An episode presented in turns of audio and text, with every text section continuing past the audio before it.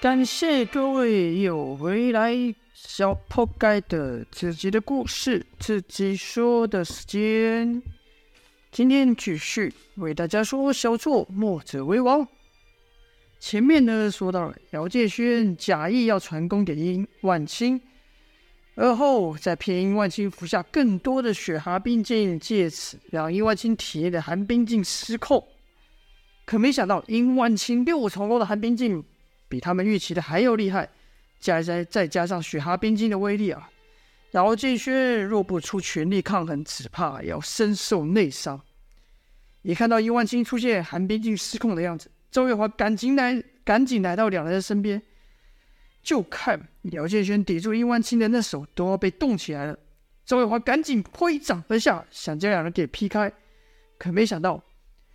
姚建勋的手才刚刚脱离殷万金身子一会，殷万金身上那股黏劲就又把姚再吸回去。姚建勋情急情急之下，使出一掌全力朝伊万金打去。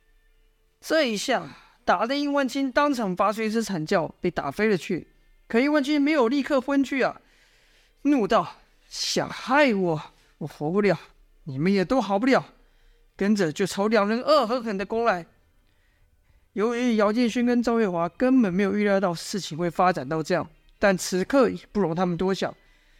姚建勋赶忙运功挥掌抵挡，每一掌都蕴含了浑厚的浑元功。赵月华则以阴风身法护在姚的身边。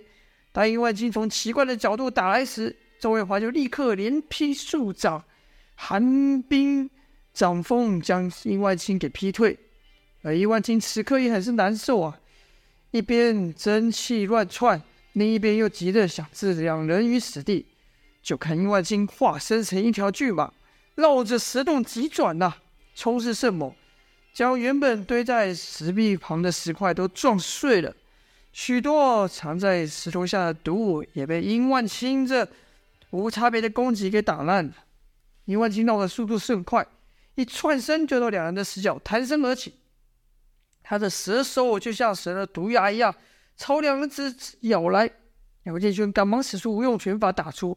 前面说过了，这无用拳法是冯继子自创的拳招，虽然全名叫无用，但其实拳招很是厉害。殷万青若不停下攻击，肯定会中招。但殷万青厉害的地方不光是他的蛇手，还有他那一身怪异的身体。就看他在半空中，身子突然软绵绵的，像个布一样，跟着一卷。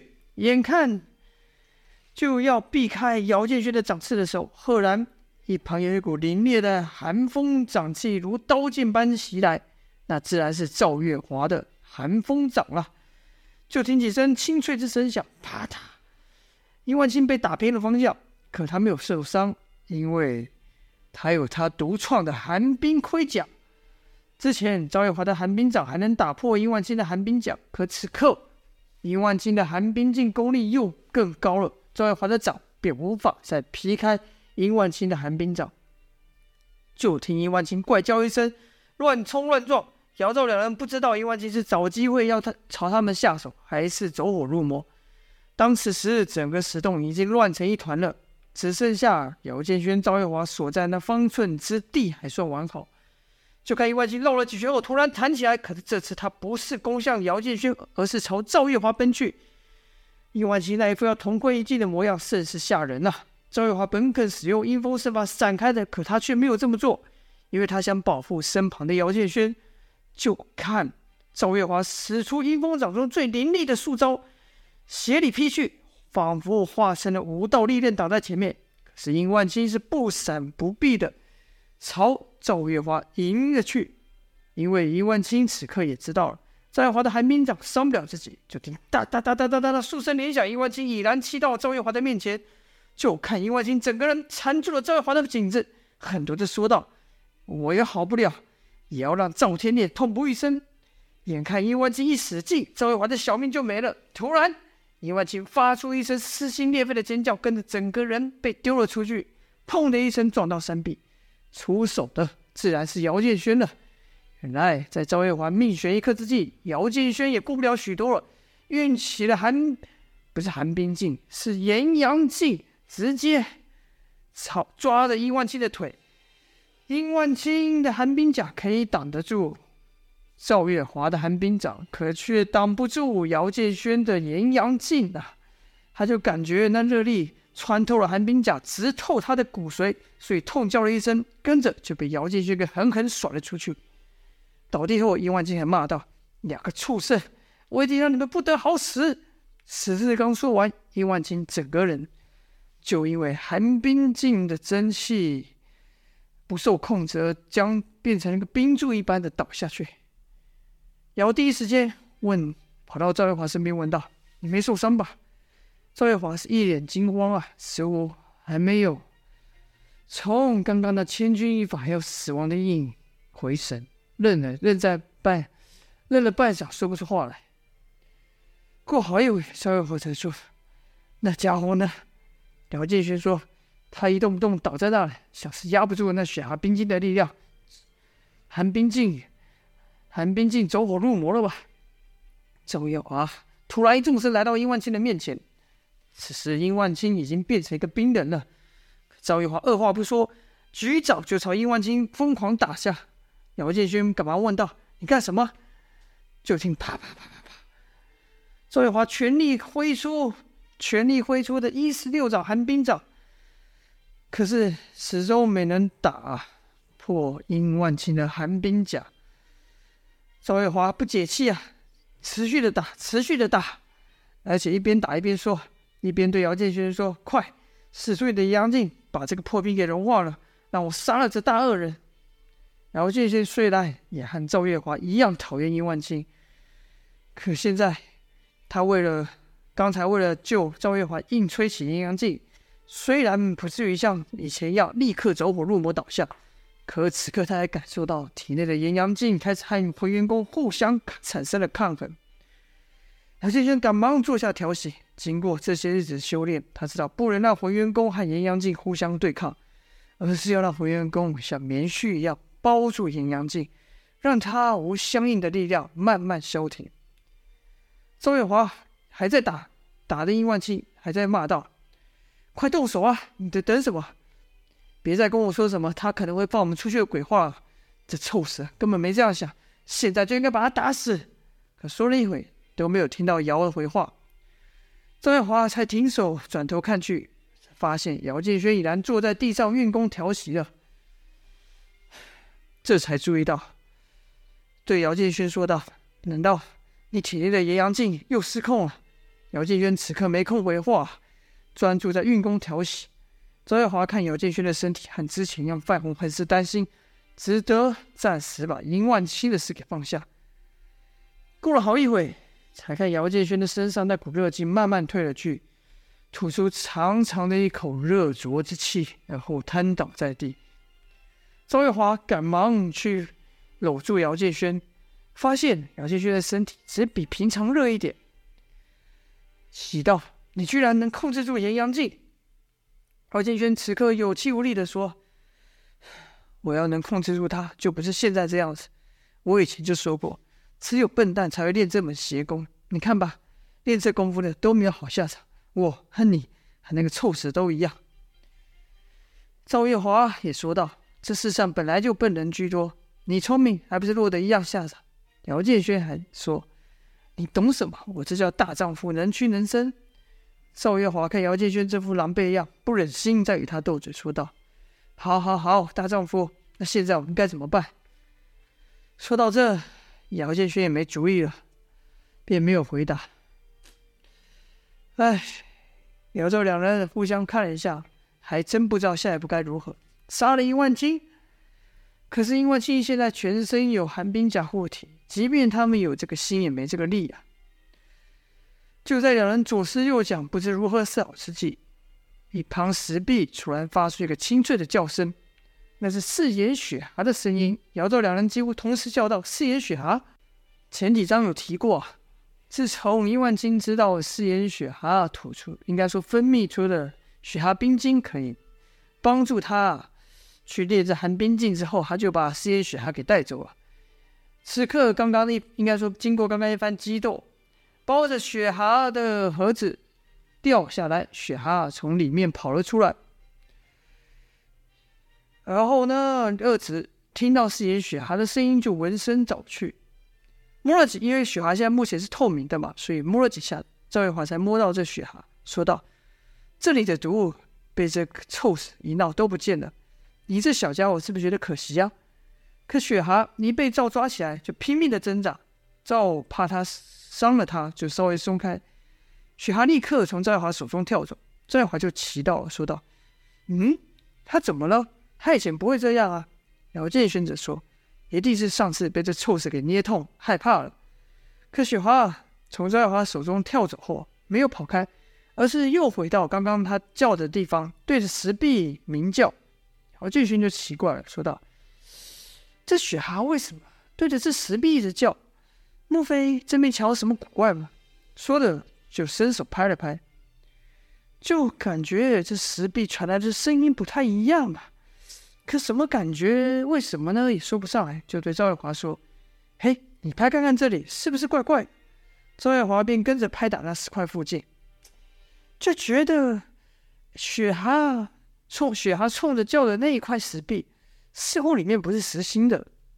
姚敬勋喜道：“难道是石壁后别有洞天？”赵月华则没那么乐观，说：“说不定只是山壁间的进空隙而已。”姚建轩说：“哎，你老爱唱衰。”赵月华说：“就算里面真别有洞天，你怎么打破这石壁呢？”姚建轩说：“我用阳阳镜把它给融了，不就好了？”赵月华说：“别说笑了，你上次光弄出一个掌印就是不行了。”姚建轩替自己辩解道：“上次是上次，这次是这次。”赵月华说：“有什么不一样？你的阳阳镜功力也没有突破啊。”姚建轩。啧了一声，不愿再跟赵回嘴，可心里却想：我可没有赵天烈那劈山碎石的功力啊，这可怎么办呢？然后朝四周看了看，哎，刚好看到殷万青，乐道可以用他啊。赵月华不解说：“他，你还派这臭蛇帮你开路吗？别笑死人了。”姚建勋说：“我哪有这么天真？但你看他，现在不就是个现成的工具吗？”赵月华这才明白姚建轩的主意，乐道：“用他来撞墙吗？真亏你想得出来。”姚建轩笑道：“我就说留着这家伙有用吧，这叫先见之明。来吧。”说话时，姚建轩正试着把变成冰柱的殷万青给抬起来。赵月华心想：能拿殷万青去撞墙也是解气，便赶紧过去。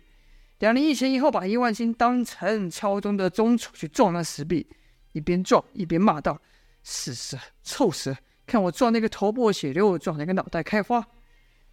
两人纯粹变成以发泄为乐。想起这几日被殷万青要挟这个威胁那个，心中有气啊，越撞越用力。撞了几十下之后，就听“哐”的一下，那石壁居然真被他们撞出一个洞。姚建勋眯着眼贴着洞看，赵月华问道：“怎么？里面有什么吗？”姚建勋隐约感看到里面有光线，就说道：“好像有光。”赵月华兴奋的道：“有光，那就表示人出去了！快快，再用这个臭蛇来撞！”姚建勋则说：“刚才你不是还一副别白费力气的样子吗？怎么现在比我还积极？”赵月华只是用姚建勋刚说的话回套：“刚才是刚才，现在是现在，少说废话了，快点动手！”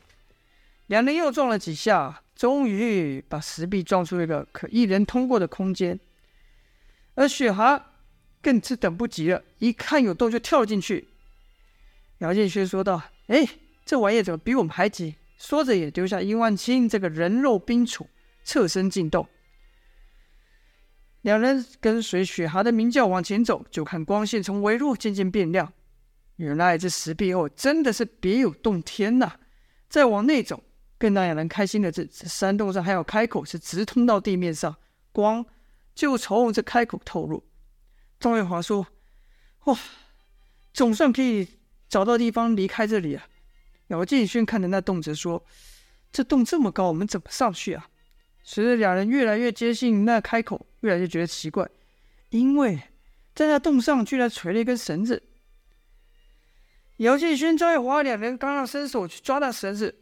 突然间听到一个铁链声响，跟着就听到墙壁处一个被植物覆盖的地方快速窜出一个黑影，而后就听到一个尖锐的叫声，那是四眼雪蛤所发出的惨叫。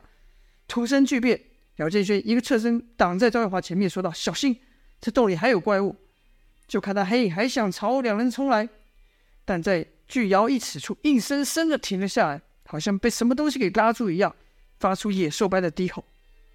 那黑影说道：“你们是什么人？殷万金这次不敢来了。”派你们来做什么？是终于想要给我个痛快吗？